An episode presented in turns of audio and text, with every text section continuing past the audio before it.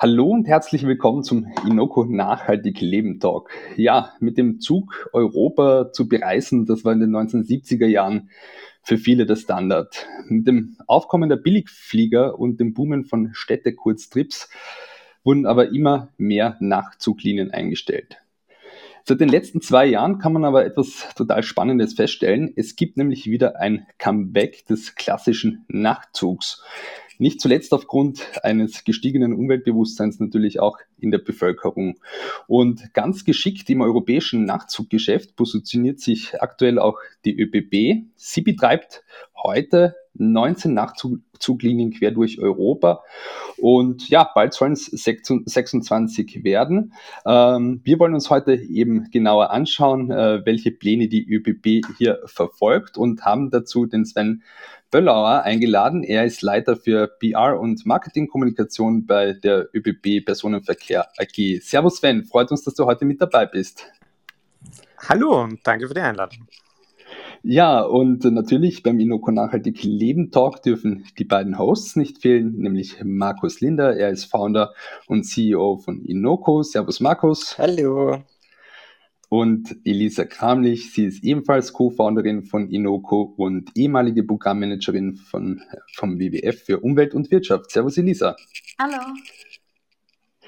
Ja, ähm, bevor wir wirklich in diese äh, Thematik auch einsteigen und äh, uns mal anschauen, wo man überall mit den ÖBB auch äh, hinreisen kann, ähm, es wurden ja un unlängst auch neue Linien unter anderem nach Amsterdam oder auch ins kroatische Split eröffnet, äh, wollen wir uns generell mal diesem Thema Mobilität und äh, Nachtzüge widmen und uns auch diesen Umweltaspekt anschauen.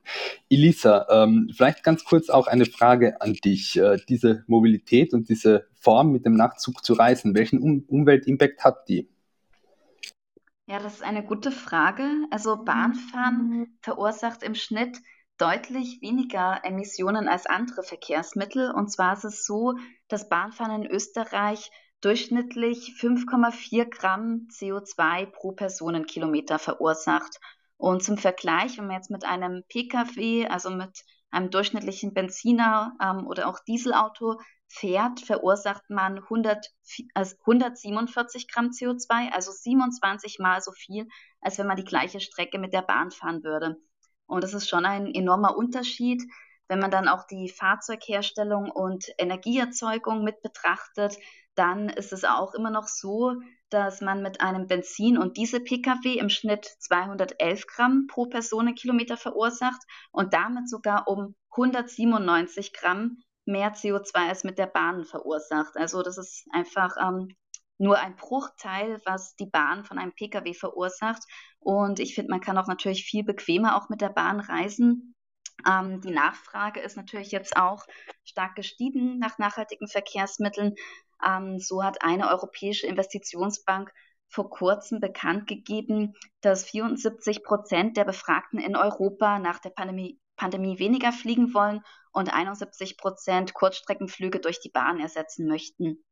Und natürlich wird auch die Dringlichkeit für diese Verkehrswende immer deutlicher, denn die EU will ja bis spätestens 2050 klimaneutral werden und dafür braucht es eben ein grundlegendes Umdenken und ähm, die Energiewende und auch die Reduzierung des Verkehrs und die Verlagerung des Transports, ähm, des Personentransports und auch des Güterverkehrs auf die Schiene bilden da die Basis für eine klima- und ressourcenschonende Zukunft. Mhm. Also es gibt wirklich auch äh, diesen Boom eben auch zur nachhaltigen Mobilität. Und diese Frage würde ich auch gerne den Sven äh, weitergeben. Äh, wie nehmt ihr das aktuell bei den ÖPB wahr? Ich habe eingangs gesagt, so in den letzten zwei Jahren gab es wieder auch dieses klassische, quasi ein Comeback des klassischen Nachtzuges. Vielleicht hast du da auch ein paar Zahlen für uns. Äh, wie ist da auch die Nachfrage bei den ÖPB im Fernreise? Ja, sehr gern. Also man muss dazu sagen, dass ähm, das Nachtzuggeschäft, das muss man auch ehrlich sagen, immer noch ein Nischengeschäft für die Bahn ist. Wir haben, um, um Zahlen zu nennen, du hast Zahlen äh, kurz auch gefordert, äh, 2019, also ähm, vor der Pandemie, 1,5 Millionen Fahrgäste im Nachtzug gehabt. Wir haben in den Tageszügen in Österreich bei den ÖBB rund 400 Millionen Fahrgäste. Also auch nur um eine Relation zu geben. Ja, natürlich sind das Backbone quasi für ein Eisenbahnverkehrsunternehmen wie uns, sind äh, die, die Tagespendler, sind die Reisenden zwischen Wien, äh, Salzburg, Linz, Graz etc. Aber, und jetzt, das klingt jetzt so pessimistisch, aber wo wir am meisten Interesse eigentlich spüren, ist beim Nachtzug in ganz Europa. Es ist so ein bisschen ein, ein, ein, ein durch das Klimaschutzthema dank Greta etc. entstanden, dass Menschen sich erstmals mehr Gedanken wieder machen, wie ökologisch ist meine Anreise. Und wir haben da als ÖBB auch ein bisschen einen Nerv getroffen, weil wir vielleicht, viele wissen das glaube ich nicht, aber 2016 das äh, Nachtzuggeschäft der Deutschen Bahn übernommen haben. Und da war viel Kritik damals da 2016. Warum übernimmt die ÖBB so quasi ein Nischenprodukt, was keiner mehr braucht? Und, und, und das war auch viel Mut des ÖBB-Managements damals zu sagen, na, uns sind Nachtzüge wichtig. Hätten wir das nicht übernommen, das muss man ganz ehrlich sagen, gäbe es vielleicht jetzt in ganz Europa keine Nachtzüge mehr. Und da haben wir damals noch gar nicht gesehen, dass dieser ökolo ökologische Trend kommt. Und jetzt, und äh, die Lise hat es ja schon gesagt, die Europäische Union hat jetzt in ihren ideologischen oder in ihren Positionspapieren sogar den Nachtzug erwähnt, dass das die Alternative zu den Kurzstreckenflügen ist. Was will ich damit sagen? Es ist immer noch ein Nischenprodukt, aber es ist ein Produkt, das unglaubliche Zukunft hat, weil wir immer stärker merken und jetzt durch die Pandemie noch verstärkt, es ist nicht nur ökologisch sinnvoll, es ist auch bequem Du kannst ein Privatabteil dir nehmen, du musst nicht eng im Flugzeug mit der Maske sitzen, sondern kannst im Privatabteil mit äh, deinem, deiner Familie sein und hast, musst die Maske nicht äh, aufhaben. Und deswegen sagen wir, der Nachtzug ist die Zukunft. Der Nachzug ist die Zukunft und natürlich auch ein Wachstumsmarkt. Aktuell betreibt ihr 19 Nachzuglinien eben quer durch Europa. Wo kann man denn überall so hinfahren von Wien aus? Ja, natürlich. Und das ist noch bei der Eisenbahn äh, irgendwie fast selbstverständlich, weil für uns Geografie natürlich eine Rolle spielt. Wir liegen im Herzen Europas und natürlich sind unsere Nachbarländer, also gerade Italien, Deutschland und Schweiz, ganz wesentliche äh, Märkte. Die, die stärksten Nachtzuglinien gehen immer noch nach Zürich und nach Hamburg. Das kannst du sowohl von, von Innsbruck nach Hamburg, von Wien nach Hamburg, von Graz nach Zürich, von Wien nach Zürich fahren. Äh, Italien ist ein, ein, vor allem im Sommer oder auch von Ostern, würde ich sagen, bis, bis Oktober ein wahnsinnig starker Markt für uns. Aber wir wollen dieses Netzwerk, und du hast es schon gesagt, weiter ausbauen. Also wir planen bis 2025, 2026 Nightjet-Linien und das heißt, wir erweitern uns auch in neue Regionen. Wir haben im 24. Mai dieses Jahres Amsterdam eröffnet, wir haben letztes Jahr ähm, Brüssel eröffnet und wir werden im Dezember diesen Jahres, am, am 14., 13., 14. Dezember, werden wir Paris eröffnen. Das heißt, wir suchen neue Märkte, wir reden auch mit Partnern und unser Engagement hat auch andere Partner oder andere Bahnen wie die SNCF und wie die DB äh, dazu motiviert zu sagen, wir steigen auch wieder ein. Das heißt, von diesen ähm, sieben neuen Linien bis 26, das sind diese Partner auch dabei. Da ist zum Beispiel Zürich-Barcelona dabei, da ist aber auch äh, Berlin, Paris, Brüssel dabei. Das heißt, wir, wir haben ein bisschen was angestoßen und das müssen wir jetzt weiterarbeiten, weil eins ist ganz wichtig, wir sind derzeit der Marktführer beim Nachzug in Europa und wir wollen das auch bleiben. Deswegen investieren wir in neue Züge, aber auch in neue Destinationen. Mhm, also ihr investiert auch hier in neue Züge. Es gibt ja da auch eine neue Garnitur, oder? Die soll ja ab 2022, sofern ich da richtig äh, informiert bin, äh, quasi auf Schiene kommen, oder? Der Nightjet, der Zukunft. Wie Völlig richtig. Also wir ähm, äh, haben gemerkt, die Züge, die wir derzeit haben, die, wir sagen rollendes Material auch oft in der Eisenbahnsprache, das ist relativ alt. Und es gibt in Europa quasi kein rollendes Material zur Verfügung. Und deswegen äh, investieren wir massiv äh, nämlich konkret 33 neue Züge äh, bis 2024. Und das ist wirklich ein Nightjet der neuen Generation. Der hat WLAN überall drin, der hat in den, in den ähm, Schlafabteilen Dusche und WC drinnen. Das wird ein ganz anderer Komfort werden als, als heute. Aber, das muss man auch dazu sagen, auch dieses Investment braucht extrem viel Mut. Das sind mehrere hundert Millionen Euro, die wir als Unternehmen in den nächsten Jahren investieren werden in diese neuen Züge, weil wir ans Produkt glauben. Das ist nicht selbstverständlich, aber wir glauben daran, dass wir auch in den nächsten 10, 15 Jahren hier Marktführer in Europa mit dieser Investition bleiben. Mhm. Es erfordert eine Menge Investitionen auch. Ähm, inwieweit äh, steuert da auch die österreichische Bundesregierung äh, Geld zu, damit eben auch dieses äh, Nachzugnetz hier von den ÖPB ausgebaut werden? Die Bundesregierung, gerade die, die jetzige Bundesregierung und unsere Bundesministerin Gewessler sind, sind sehr, sehr, sehr supportive. Ähm, es gibt glaube ich, in ganz Europa, das gibt ganz sicher in Europa keine Verkehrsministerin, die äh, gar nie aufs Flugzeug setzt, sondern jede Strecke mit dem Nachtzug fährt. Also äh, Leonor Gewessler fährt jeden Brüssel-Trip, jeden Stra Straßburg-Trip, äh, also überall hin wirklich mit dem Nachtzug. Ähm, und das, das heißt schon viel und das, das, das gibt uns äh, wirklich Unterstützung auch bei politischen Anliegen etc. Aber was man auch dazu sagen muss, die Investitionen sind keine öffentlichen Investitionen, das sind Unternehmensinvestitionen. Und ähm, die, das ganze Nachtzuggeschäft ist zu 91 Prozent als äh, Fahrgasteinnahmen, nur zu 9 Prozent aus öffentlichen Einnahmen äh, finanziert in ganz Europa von uns. Das heißt, was will ich damit sagen? Es gibt schon noch einige Punkte, die man machen müsste und da vor allem auf europäischer Ebene. Und die Lisa hat es angesprochen, die EU macht da sehr viel, Green Deal, Fit for 55 äh, etc. und muss auch viel machen um die Nachtzüge profitabel zu machen. Und lass mich kurz zwei Beispiele sagen. Also warum gibt es so wenig Nachtzüge, hat ja einen Grund, weil sie nicht profitabel sind. Also die Eisenbahnverkehrsunternehmen sagen, ich verdiene Geld damit, deswegen äh, stelle ich mein Nachzugnetz ein, siehe Deutsche Bahn 2016. Und warum ist das so? Weil der Billigflieger einfach unschlagbar günstig ist. Schaut euch nur an, Wien, Berlin, was weiß ich, 1990. Und der Flieger verkauft seinen Sitzplatz fünfmal am Tag, bis zu fünfmal am Tag. Wir den Schlafplatz einmal am Tag. Und wir haben zum Beispiel bei, bei der Energie, bei der, beim Bahnstrom zahlen wir für jeden Kilometer Bahnstrom und wir zahlen Schienenmaut beim, in der, in der Airline-Branche zahlt man für das Kerosin äh, keine Steuern, man zahlt keine Mehrwertsteuer auf grenzüberschreitende Flugtickets etc. Also wir sagen, wir brauchen ein One-Level-Playing-Field, wir brauchen einfach faire Rahmenbedingungen für die Bahnbranche in Europa, damit wir wettbewerbsfähig äh, sein können. Das brauchen wir von der Politik, von der europäischen wie der, wie der, wie der nationalen. Und dann gibt es auch wieder mehr Nachzüge in Europa. Mhm, also es braucht diese fairen Nach äh, Rahmenbedingungen, die du hier auch ansprichst. Äh, vielfach kommen ja auch die Subventionierungen da auch ins Spiel. Vielleicht können wir da auch einen Blick drauf werfen, vielleicht Elisa oder Markus oder auch Sven. Äh, habt ihr da einen Einblick äh, diesbezüglich zu diesen Subventionierungen? Wie wird eben äh, das Fliegen subventioniert und im Vergleich dazu auch das Bahnfahren oder eben auch der Ausbau äh, der Straßen?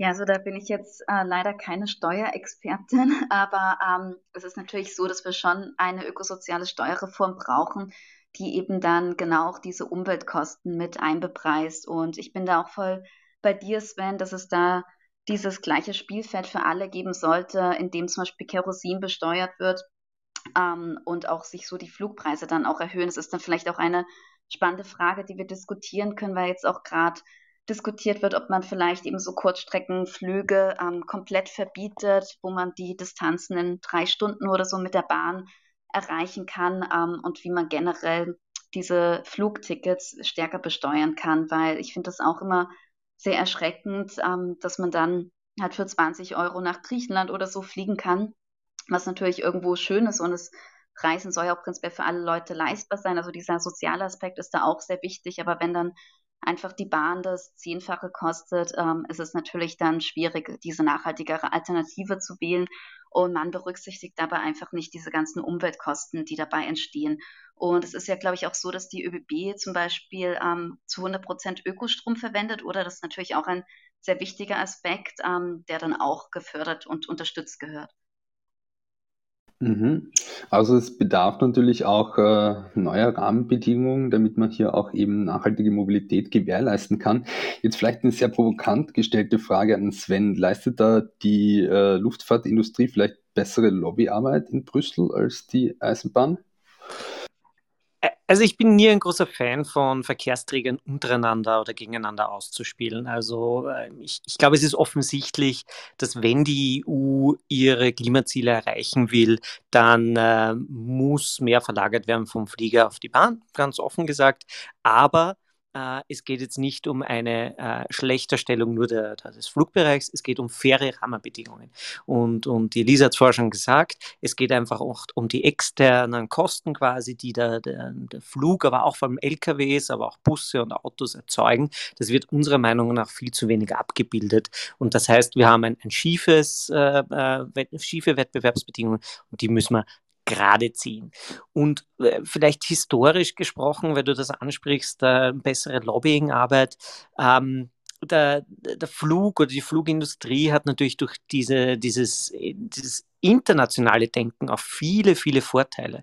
Wir haben eine, eine, eine große Herausforderung mit der Interoperabilität.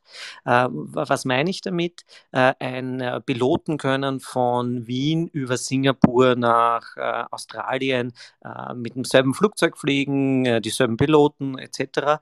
Bei uns muss der Triebfahrzeugführer, also der Lokführer, wie man so schön sagt, immer noch an der Grenze aussteigen weil du musst die Landessprache quasi als Muttersprache haben, damit du die, die Lok dort führen kannst. Ja? Oder wir haben in Europa unterschiedliche Zugsicherungssysteme, unterschiedliche Stromsysteme. Also wir haben da in der Interoperabilität, in der Zusammenarbeit in Europa immer noch Themen, äh, die die Politik ändern muss, aber die wir auch als Sektor irgendwie angehen äh, müssen on, on, on the long term. Deswegen ist Schiene auch so kompliziert. Also ich glaube, um, um, um uh, make a long story short, ich glaube, äh, jede, jeder Verkehrsträger hat irgendwie seine Berechtigung, aber man muss überlegen, macht es Sinn, auf kurzen Strecken zu fliegen oder macht es nicht äh, Sinn, in Europa zum Beispiel auf kurzen Strecken nur mit dem Zug zu fahren und dann die Langstrecke dem Flieger zu überlassen? Mhm. Wir haben, sprechen heute über die Nachtzüge, aber was es auch Spannendes gibt, es gibt natürlich auch Zukunftsprojekte wie eben Schnellbahnstrecken und da ist ja auch eine von Wien nach Berlin auch geplant. Sven, vielleicht kannst du uns da auch ein Update geben diesbezüglich. Das wurde, glaube ich, ja im Frühjahr kommuniziert, äh, dass hier ähm, quasi eine neue Schnellbahnverbindung entstehen soll und dass diese Reisezeit nach Berlin deutlich reduziert wird. Ja, also jetzt muss ich sagen, das ist natürlich unser Schwesterunternehmen Infrastruktur. Das ist an sich die, die Schieneninfrastruktur. Wir sind ja das, was auf der Schiene drauf fährt. Aber ja, es gibt diese, diese ähm, sehr großen Pläne, auch politischen Pläne, wie in Berlin in vier Stunden äh, äh, anbieten zu können. Und das ist natürlich, das ist wirklich ein Gamechanger. Ähm, wir sehen, und wir sehen es vor allem jetzt in Österreich, dort, wo Schieneninfrastruktur wettbewerbsfähig ist, dort, wo wir schneller sind als das Auto oder vielleicht sogar gleich schnell wie das Flugzeug, ich sage jetzt ähm, äh, Wien, St. Pölten, Linz, Salzburg, dort kommen die Menschen auf die Schiene. Wir haben es gesehen, seit wir eine schnelle Strecke auf der Weststrecke haben, bei den jetzt genannten Zielen, haben sich die Fahrgastaufkommen massiv erhöht. Auf der Südstrecke nach Graz und Klagenfurt, wo wir noch nicht so attraktiv sind von der Fahrzeit, haben sie stagniert. Und wir sind aber davon überzeugt, dass 2028, wenn der Semmering-Tunnel äh, offen ist und du in einer Stunde 50 von Wien nach Graz fährst, werden wir auch dort Fahrgastzuwächse von, ich sage jetzt 30 Prozent äh, in wenigen Jahren sehen. Also Schieneninfrastruktur muss in der, in der Zeit äh, attraktiv sein und deswegen glaube ich, es führt am Ausbau des Schienennetzes in Europa gar kein Weg vorbei.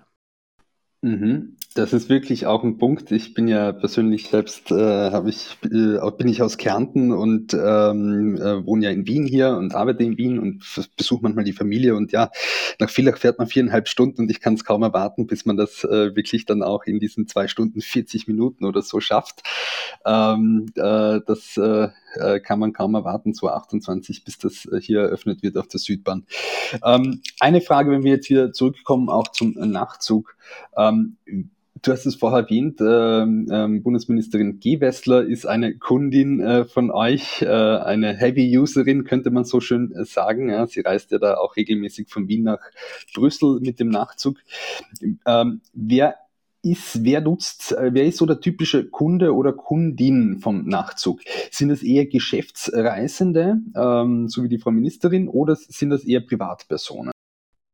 Das ist eine sehr gute Frage, weil äh, auch hier wir uns im Konzept einiges angeschaut haben, äh, wie die Marke Nightjet entstanden ist. Und da gibt es unterschiedliche Ansätze von unterschiedlichen Nachzugbetreibern. Wir sind ja nur einer in Europa, es gibt ja andere kleinere, aber es, es gibt auch andere. Aber wir haben uns ganz klar für ein Dreiklassensystem entschieden den Sitzwagen ab 29,90, zum Beispiel Wien, Amsterdam, Wien, Brüssel, Wien, Hamburg, für eine, eine junge, urbane äh, Zielgruppe, die sagt, sie wollen nicht viel Geld für den Zug ausgeben oder für das Transportmittel ausgeben, dafür mehr in, in der Stadt dann haben, die können im Sitzwagen ähm, ähm diesen, diesen Nachtzug benutzen. Dann gibt es den Liegewagen, ideal zum Beispiel für Familien, bis zu vier, bis zu sechs eigentlich sogar Personen. Ist jetzt äh, nicht so komfortabel wie der Schlafwagen, aber man, man hat ein, ein, Bett quasi drinnen und man kann gut die Nacht verbringen. Und dann wieder das höchste Segment, der Schlafwagen, das ist das Hotelzimmer auf Schienen. Das gibt es auch mit, mit Dusche und WC im, im, im Abteil quasi drinnen. Äh, und das ist für Geschäftsreisende, weil du die angesprochen hast. Das ist aber auch für ähm, vielleicht ein Ehepaar, das sagt, okay, ein, ein, sie wollen ein Special Moment in Venedig Venedig verbringen und fahren dann mit dem Nachtzug nach Venedig. Und der, der, springende Punkt ist, erstens einmal für verschiedenste Zielgruppen verschiedenste Angebote. Das wollen wir noch ausbauen mit den neuen, äh, mit den Nightjets der neuen Generation. Da haben wir dann äh, ein, ein, eine neue Komfortkategorie. Das sind nämlich Kapseln, so wie, wie man es ein bisschen kennt vom japanischen Hotels, wo, wo so eine Kapsel drinnen liegt. Das werden neue Liegewegen quasi als Zusatzprodukt und auch dann für Businessreisenden wirklich ein Abteil, wo ich einen Schreibtisch habe, wo ich arbeiten kann am Laptop, ich habe WLAN, ich habe eine Dusche und WC drinnen. Also wir wollen uns auch hier für neue Zielgruppen öffnen und das finde ich ganz wichtig. Und vielleicht ein Satz jetzt noch wegen dem Komfort. Ich glaube, Klimaschutz ist einer der wesentlichen Treiber, warum Menschen mit uns fahren, aber es ist auch der Komfort. Ich sage jetzt nur zum Beispiel Brüssel, weil viele Leute dann sagen, na, warum fast mit dem Nachtzug nach Brüssel? Na, ganz einfach, weil es für mich stressfreier ist. Jeder erinnert sich oder viele erinnern sich, diese Brüsselflüge, die in Wien um 7 Uhr weggehen. Da muss ich um 5, 4.30 Uhr aufstehen, mich fertig machen, zum Flughafen hetzen, dann stehe ich eine Stunde dort herum, durch, durch die Security, muss schauen, ob ich irgendwelche Safterl mit habe. Äh, dann warte ich aufs Boarding, ich warte die ganze Zeit am Flughafen. Dann sitze ich jetzt im Flieger mit Maske äh, derzeit. Dann äh, bin ich irgendwo außerhalb der Stadt und muss wieder rein. Im Nachtzug setze ich mich am, ich sage jetzt Sonntagabend rein, trinke ein Glas Wein vielleicht, arbeite am Laptop noch was, lese ein Buch, schlafe und komme am nächsten Morgen, ist dort mein Frühstück im Zug und komme ausgeruht mitten in der Stadt an. Und das ist schon auch, es ist Klimaschutz ein Thema für Nachtzug, aber es ist auch der Komfort ein, ein Riesenthema für den Nachtzug. Mhm. Wir merken, du bist ein großer Fan des Nachzugs, Sven. Vielleicht eine persönlich gestellte Frage. Ähm, äh, wo ging die letzte Reise mit dem Nachtzug bei dir hin? Oder hast du eine Reise, die dir besonders in Erinnerung geblieben ja, das ist sicher Amsterdam. Also wir, wir sind, äh, also mein Team verantwortet die, die Veranstaltungen oder diese Medienevents dann immer, die wir machen rund um Premierenfahrten. Und Amsterdam war jetzt besonders spannend, weil wir es dreimal verschoben haben äh, aufgrund von Corona. Es war im Dezember geplant, dann im Februar, dann im April und wir haben es am 24. Mai dann machen dürfen. Und da war ich öfter auch äh, in Amsterdam und bin dann sowohl Amsterdam als auch Brüssel da in, relativ häufig mit dem Nachtzug gefahren. Und das ist jetzt die Strecke, die mir eigentlich am, am meisten in Erinnerung ist ist. Lisa und Markus, äh, die Frage mag ich natürlich auch an euch weitergeben. Äh, irgendeine Nachtzugfahrt, die euch in Erinnerung geblieben ist?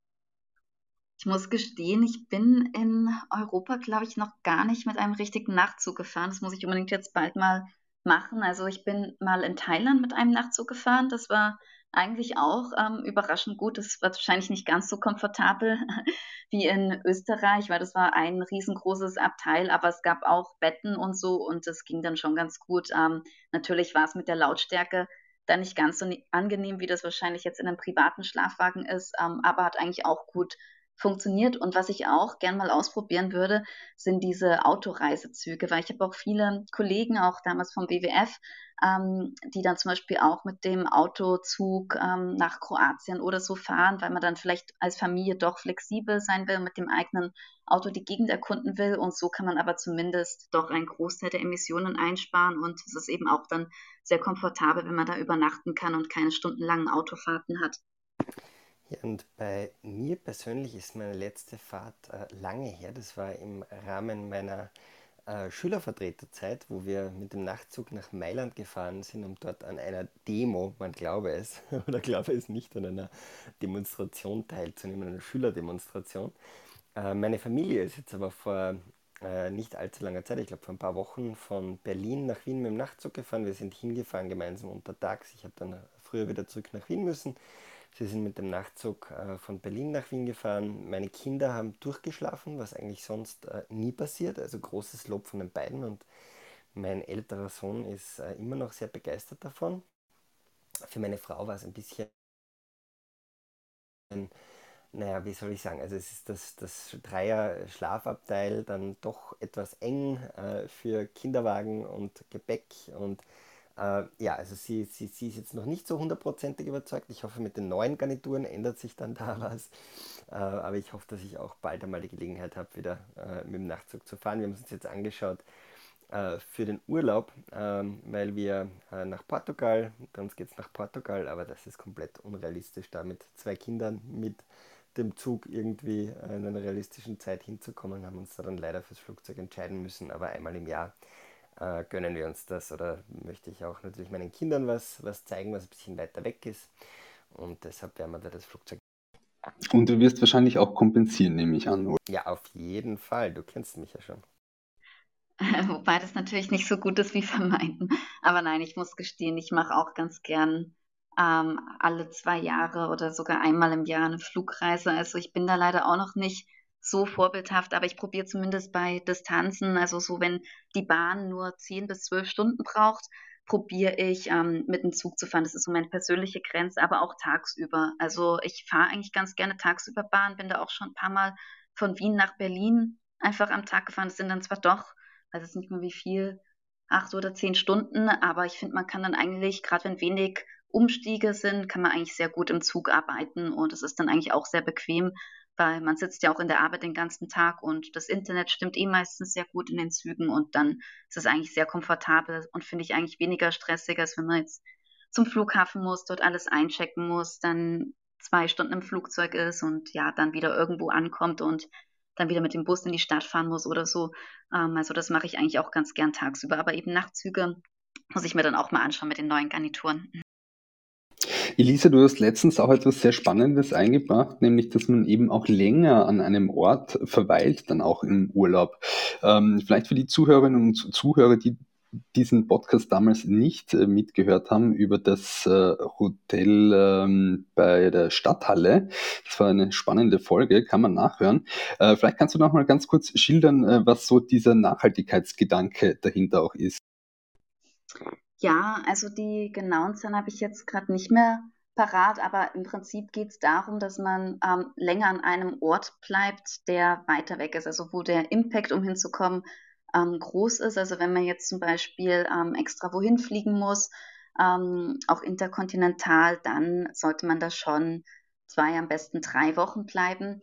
Ähm, einfach um dann wirklich das Land äh, sich genau anzuschauen, das dann wirklich zu genießen und sich Zeit zu nehmen, ähm, weil man sollte ja diese Reisen jetzt nicht monatlich machen, ähm, sondern das ist dann wahrscheinlich, macht man alle paar Jahre maximal, dass man dann zum Beispiel nach Südamerika fliegt und dann sich einfach da die Zeit nimmt, wirklich drei, vier Wochen, das, die Länder dort ausführlich zu erkunden. Und da gibt es eben diese Faustregel, die muss ich jetzt schnell nochmal raussuchen, was das war, die habe ich jetzt leider nicht so spontan im Kopf, aber ja, im Prinzip geht es darum, je länger die Distanz ähm, zu einem Urlaubsort, desto länger sollte man auch dort dann bleiben aus Umweltgründen.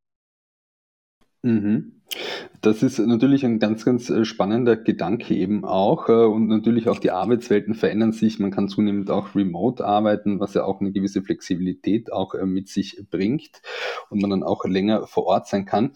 Ähm, in meiner Berichterstattung für den Brutkasten bin ich mal auf ein ganz spannendes Startup eben aufmerksam geworden, Traveling. Äh, die machen da auch sehr, äh, organisieren auch so Zugfernreisen nach Asien ähm, mit der Bahn. Sven, vielleicht äh, ganz kurze Frage, wenn man eben auch von Wien jetzt wirklich nach Asien fahren möchte, ist das möglich?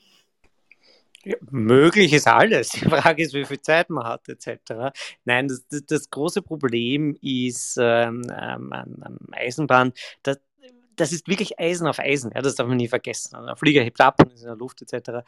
Wir brauchen, wir sind sehr infrastrukturabhängig und wir haben andere Spurweiten. Das ist übrigens, weil Portugal genannt ist. Auch Portugal und Spanien haben andere Spurweiten, deswegen gibt es nicht so viele Züge nach, nach Kontinentaleuropa und Anführungszeichen jetzt. Und natürlich ist es uns inzwischen gelungen, auch weil es Nachfrage gibt, Richtung Russland, Richtung Asien ganz gute Verbindungen zu haben. Also du kannst täglich ja, von Wien äh, nach, äh, nach, nach Warschau etc. fahren. Es gibt, der pausiert im Moment, aber es gibt an sich auch einen Nachzug von Moskau äh, nach Nizza, äh, der von der russischen Bahn betrieben wird. Also es gibt auch diese, diese extrem langen Strecken, aber da muss man dann im Moment zumindest in Kauf nehmen, dass man, dass man ein bisschen umsteigen muss und ein bisschen flexibel sein muss etc. Mhm. Ich habe jetzt übrigens gerade schon die Faustregel gefunden, also vielleicht für die ganz Interessierten. Also man sagt, ähm, so Flüge unter 700 Kilometer sollte man vermeiden. Ab 700 Kilometer sollte man mindestens acht Tage dann an dem Urlaubsort sein und ab 2000 Kilometer mindestens 15 Tage Aufenthalt einplanen. Eine, eine Frage, wie, wie setzen ihr das Thema Hyperloop? Ich meine, verfolgt ihr das? Ist das was, was ihr irgendwie am Schirm habt? Äh, darf ich vielleicht ganz kurz? Also, ähm, gute PR, ich glaube, gute PR. Das Problem beim Hyperloop, äh, und das, das ist bei Bahn, ich habe es vorher schon gesagt, das ist immer die Infrastruktur. Ich bin ein Fan davon, baue eine Bahnstrecke, wo du dann das, was auf der Bahnstrecke drauf fährt, im Laufe der Zeit schneller, besser, moderner machen kannst. Ja? Wir fahren bin ja ein, ein Grazer, äh, immer noch über eine Strecke, die es seit der Monarchie gibt, seit über 100 Jahren und es haben sich nur die Züge immer wieder verbessert. Und das Problem beim, beim Hyperloop ist, und wir hatten solche Modelle auch in, in den USA in den 60er Jahren, da gab es so Magnetschwebebahnen, auch in Deutschland, wenn wir uns äh, erinnern, Transrapid äh, etc. Und warum gibt es keinen Transrapid in, in, in Deutschland? Weil du einfach eine neue Infrastruktur durch die Gegend bauen musst. Und wir wissen, dass ähm, ähm jetzt äh, vielleicht China ausgenommen, aber ich sage äh, Staaten mit einer sehr, sehr äh, ausgebauten äh, Demokratie und Mitsprache von Bürgern bei, bei Infrastrukturprojekten, dass solche Infrastrukturprojekte viel Platz brauchen und ewig dauern. Das heißt, mein Appell ist eher, äh, schauen wir, dass das, was auf den bestehenden Schieneninfrastruktur und bauen wir die derzeitige Schieneninfrastruktur aus, dass schneller, besser etc. wird. Äh, ob der Hyperloop sich durchsetzt, bin ich skeptisch. Und gleich noch eine Frage, die mich interessiert.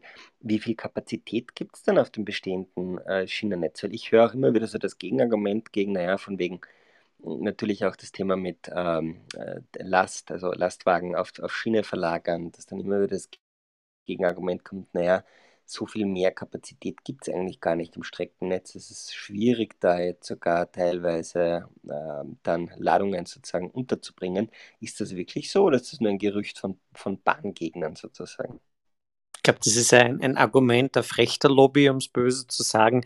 Äh, was stimmt, ist, dass Gott sei Dank äh, Schienen, ähm, ähm, oder die Schiene an sich immer attraktiver wird. Es tut sich immer mehr auf der Schiene. Und ja, wir haben gerade, wenn du in der, in der Stoßzeit in der Früh den Knoten Wien anschaust, ähm, sind wir an den Kapazitätsgrenzen.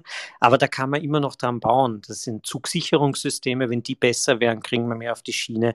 Äh, es liegt natürlich auch am Rollmaterial. Du kannst Doppelstock einsetzen etc. Also äh, ich würde dieses Argument ungern verwenden, weil es gibt eine Lösung und das ist einfach die Schiene ausbauen. Äh, das dauert ein bisschen, ja, aber hat einen nachhaltigen und, und sehr positiven Effekt. Ja, das Thema Gütertransport ist natürlich da sehr wichtig, da das ja auch einen sehr großen Impact hat. Und das habe ich schon auch von einigen Unternehmen gehört, dass es leider einfach ähm, zum einen recht teuer ist, ähm, eben von Lkw auf die Schiene zu verlagern. Ähm, hat natürlich auch sehr viel mit dem Ausbau zu tun, also wo dann ähm, die Bahnhöfe sind. Also ich glaube, das kann man dann ganz gut mit dem Ausbau verbessern. Aber auch, ich glaube, das ist auch ein Problem, dass man die Kapazitäten besser planen muss ähm, und man einfach nicht so flexibel ist und man, glaube ich, ja feste Slots ähm, kaufen muss. Und wenn man dann doch mehr oder weniger ähm, Güter produziert, ist es dann schwer anzupassen. Stimmt das? Ja, also das ist nochmal, also Eisenbahn ist wirklich komplex. Und ich habe es vorher schon gesagt, auch grenzüberschreitend. Ist gerade beim, ähm, beim Schienengüterverkehr natürlich ein Thema, wo man, wo, wo der Sektor, aber auch die europäische Politik was, ähm, was lösen muss. Ähm, ich äh, gebe ein Beispiel von, von, den, ähm, äh, von der Schwester äh, der, der Güterbahn, der Rail Cargo Austria. Wenn du von, äh, von einem griechischen Hafen hast du einen, einen Container, sage ich jetzt mal, wenn du den mit dem Zug transportierst, fährst nach, ich sage jetzt äh, Spanien zum Beispiel, dann muss der, der Zug ähm, äh, oder der, die Lok 17 Mal gewechselt werden, der LKW fährt mit einem Fahrer durch etc. Ja. Also ja, da gibt es Herausforderungen, aber das Grundproblem ist eigentlich, weil du hast gesagt, äh, Schiene ist teurer, ja. Das Problem ist aber, dass der LKW aus unserer Sicht zu günstig ist. Du hast oft äh, keine, keine Maut auf Autobahnen. Du hast äh, auch, muss man sagen, arbeitsrechtlich oft schwierige Bedingungen für die Fahrer etc. Du hast einen niedrig besteuerten Diesel etc. Also ich, ich hoffe, das wird sich noch ändern, aber derzeit, und da sind wir wieder bei den Rahmenbedingungen, sind wir aus unserer Sicht, äh, ist die Schiene benachteiligt. Ja, das stimmt. Ja, ich glaube auch dieses Thema, dass negative Externalitäten äh, einfach mit eingeplant oder mit eingepreist werden müssen, das ist ein ganz klarer Auftrag natürlich äh, an die Politik. Da, da sehe ich genauso egal, bei was, äh, ob es darum geht, wie billig es ist, Plastik, Einwegplastik in die Welt zu setzen, dass da irgendwie der Regel vorgeschoben werden muss, was Gott sei Dank jetzt auch passiert, zum äh, sehr guten Teil oder ob es jetzt eben äh, im Flugverkehr ist, wo Kerosin nicht besteuert ist, ähm, das viel zu billig einfach ist im Verhältnis dazu, was der Schaden ist, den der Flugverkehr anrichtet. Und äh, ja, wie du eingehend auch gesagt hast, da geht es einfach darum, dass die Politik dieses äh, Level Playing Field äh, einrichten muss und dann wird es der Markt äh, auf jeden Fall richten, weil dann ist das einfach äh, sonnenklar, dass einfach hier die, der, der Zug, Zugverkehr eine komfortablere und, und, und auch äh, wettbewerbsfähige Lösung bietet. Was mich auch noch interessieren würde, äh, eben auch diese Privatisierung eben des Personenverkehrs. Äh, wir haben in Österreich die Westbahn, in Deutschland gibt es auch Flixtrain. Äh, gibt es auch private Anbieter in Europa mittlerweile im Nachtzug? Ja, natürlich. Also RegioJet ist ein, glaube ich, sehr in Österreich auch bekanntes Unternehmen, ist ein tschechisches Unternehmen, die äh, auch Nachtzüge anbieten, wahrscheinlich gar nicht unerfolgreich oder zumindest bei den, bei den verkauften Tickets, die sie kommunizieren, nicht unerfolgreich die äh, an sich ein Busunternehmen sind und, und äh, ganz gute Kombis machen im Sinne von äh, Buszubringer innerhalb Tschechiens zum Nachtzug und dann nach Split oder so runterfahren und dann mit, mit dem Bus weiterfahren etc. Also ja, es gibt solche Initiativen. Es gibt jetzt gerade, muss man sich anschauen, in Belgien eine, eine Initiative, äh, Moonlight Express heißen die, ähm, European Sleeper etc., wo, wo Private eh auch mit anderen äh, Unternehmen versuchen, Nachtzüge aufzubauen aufbauen. Und ja, also gegen Konkurrenz haben wir nichts. Wir fürchten Konkurrenz nichts, weil, nicht, weil unser, unser Produkt auch gut ist. Aber es gibt Initiativen in diese Richtung. Es ist aber nur, und das muss ich jetzt auch nochmal sagen, äh, reich wirst du nicht mit den Nachtzügen. Es ist ein sehr hartes Geschäft, solange die Rahmenbedingungen so sind, wie sie sind und der europäische Gesetzgeber hier noch für keine Fairness gesorgt hat. Deswegen ähm, bin ich eh auch gespannt, wie, wie die privaten Anbieter das, äh, das wirklich zusammenbringen, beziehungsweise äh, ob es hier wirklich Wachstum gibt seitens privater Anbieter. Mhm, also Nachtzüge sind noch immer auch eine Nische und noch nicht das Brot- und Buttergeschäft, bekanntlich auch so wie du gesagt hast. Aber wenn wir vielleicht jetzt auch einen Ausblick äh, abschließend so in die Zukunft auch wagen, welche Wachstumsperspektiven und Chancen seht ihr da auch mit den ÖBB im Nachtzuggeschäft? Äh, ihr werdet jetzt von 19 auf 26 äh, Nachzuglinien euer Netz erweitern, aber auch vielleicht in Bezug auf die wirtschaftlichen Kennzahlen, was erwartet ihr euch eben auch von von der Zukunft? Also wir nehmen viel Geld in die Hand und investieren in neues Rollmaterial, weil wir an das Geschäftsfeld glauben, an den Nachtzug glauben und weil, das ist vielleicht auch ein bisschen eine Kampfansage, wir Marktführer beim Nachtzuggeschäft in Europa bleiben wollen. Wir haben jetzt einmal klare Pläne bis 2024 mit den 26 Linien, auch mit den Partnern natürlich der, der DB, der SBB, der SNCF. Und äh, was dann noch kommt, muss man schauen. Es gibt derzeit äh, einige Regierungen, ich sage Schweden zum Beispiel, die sagen, sie wollen auch äh, wirklich investieren in neue Nachtzüge. Man muss, man muss Möglichkeiten prüfen. Wo es wirklich ähm, dann hakt, ist meistens das Rollmaterial. Da ist quasi nichts da. Und das ist auch nicht so wie beim Bus, dass ich, ihn, äh, dass ich den äh, bestelle und in einem Jahr ist der Bus da, sondern es ist ein komplexes, eine komplexe Materie, Rollmaterial zu bestehen. Also wir sind, wir schauen positiv in die Zukunft. Wir stehen zum Produktnachzug äh, und wir werden es ausbauen. Aber schauen wir, was die Zukunft dann insgesamt bringt. Also ich bin überzeugt, dass ihr da eine gute Wette äh, eingeht. Das, was wir bei Inoko, also wir äh, entwickeln ja mit Inoko eine App, die es Konsumenten ermöglicht, eine nachhaltigere Kaufentscheidungen auch zu treffen. Wir sehen da natürlich einen, einen großen Trend in diese Richtung. Wir sehen äh, viele Menschen, die wirklich ähm, ganz bewusst darauf schauen möchten, dass sie eben Entscheidungen, Konsumentscheidungen treffen, die letztendlich äh, sich positiv auswirken aufs Klima, äh, auf die Umwelt. Bei uns funktioniert das eben so, dass man die Noco-App herunterladen kann. Falls du noch nicht äh, mit dabei bist, darf ich dich auch gleich einladen äh, zu unserem äh, Team, indem du mit dem äh, Sign-up-Code Clubhouse21, damit bekommst du Zugang zur Inoco-App, kannst dann deine Kassenzettel sozusagen scannen bei Billa Spar und Co. und erhältst dann eine Analyse ähm, wie nachhaltig und wie gesund du unterwegs bist mit deinem Einkaufen, kannst auch an spannenden Challenges teilnehmen, wo du dann Schritt für Schritt ähm, einfach kleine Veränderungen in deinem Konsumverhalten vornehmen kannst, ähm, die einfach dir dabei hilft, dass du gesünder und nachhaltiger unterwegs bist. Und was wir äh, ganz stark sehen, ist natürlich, dass es hier schon einen ganz klaren Trend gibt in die Richtung, dass immer mehr Menschen sich dessen bewusst sind, dass sie letztendlich mit ihren Konsumentscheidungen jeden Tag dafür wählen, äh, wie unsere Zukunft einmal aussehen wird.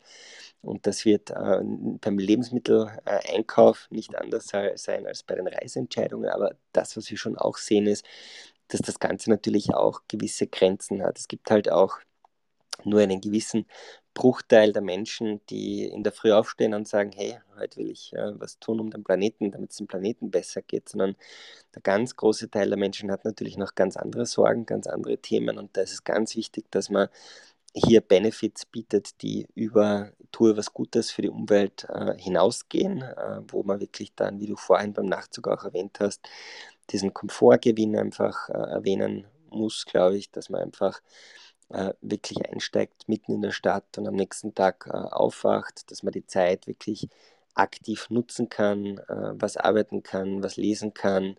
Ähm, und, und das ist, glaube ich, ganz wichtig, dass, dass uns das immer bewusst ist, dass es ohne diesen wirklichen zusätzlichen Benefit nicht gehen wird, weil ich glaube, nur allein, um jetzt sozusagen den Planeten zu retten, wenn man nur auf diese Zielgruppe ähm, zielt. Da ist man noch relativ äh, dünn unterwegs, weil letztendlich haben wir natürlich alle irgendwie unsere eigenen Interessen und äh, unsere Grenzen, auch das, was wir bereit sind zu tun.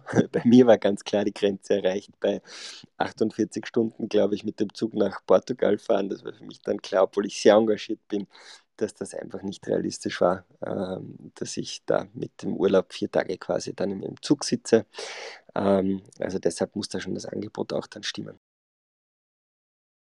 Definitiv, äh, ja, also äh, ist wirklich auch ein spannendes Produkt und ich kann es auch nur sagen, ich habe einmal eine Zugfahrt gemacht, eine längere von Minsk zurück nach Wien äh, über Warschau und bin dann äh, in Warschau in den Nachtzug gestiegen nach Wien und äh, ja, es war sehr, sehr komfortabel. Äh, ich habe aber allerdings, äh, ich, ich bin immer so beim Reisen immer sehr, sehr neugierig und muss dann immer beim Fenster rausschauen und das auch bis spät in die Nacht.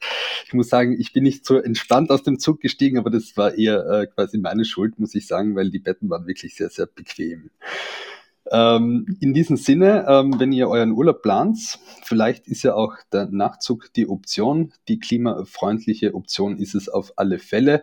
Und ich möchte jetzt mich bedanken Ben Sven. Danke, dass du heute hier mit in der Runde warst und natürlich auch der Elisa und dem Markus. Und äh, seid das nächste Mal wieder mit dabei beim Inoko Nachhaltig Leben Podcast.